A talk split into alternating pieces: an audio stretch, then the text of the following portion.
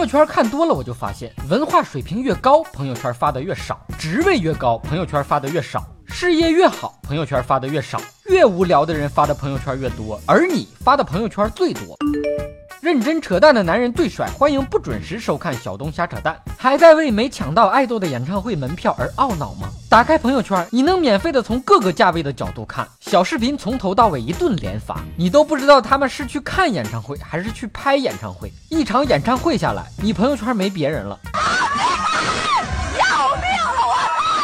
每次在朋友圈发自拍都要想个文案，就像上学的时候憋作文一样，憋出来的话总是跟照片没什么关系，就像当年写作文跑题一样。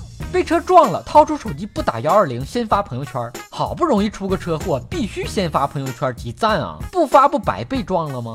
最可气的是那些整天在朋友圈晒自己高大上生活的微商，一个个又是总又是姐的，都全款提豪车了，天天在朋友圈发广告，也不来交一下广告费。根据法律规定，司法机关有权调取电子数据做证据，你朋友圈发的每一句话，日后都可能成为呈堂证供，所以都小心点吧。那些发美颜自拍的，涉嫌欺诈；在朋友圈总吹牛的，涉嫌偷税漏税。你有权权利保持沉默。但是没有权利扯淡，你知道吗？朋友圈有人发，还不是因为有人刷？你说说你，早上扒开眼皮，第一件事不刷牙，先刷朋友圈，能不能别这么堕落，勤奋点儿？早上睁开眼，第一件事难道不应该是关掉闹钟，闭上眼睛接着睡吗？今天的蛋就先扯到这儿，好看的小哥哥小姐姐们，别忘了转发评论飞弹幕，双击关注点个赞，微信公号小东瞎扯淡，下期再扯。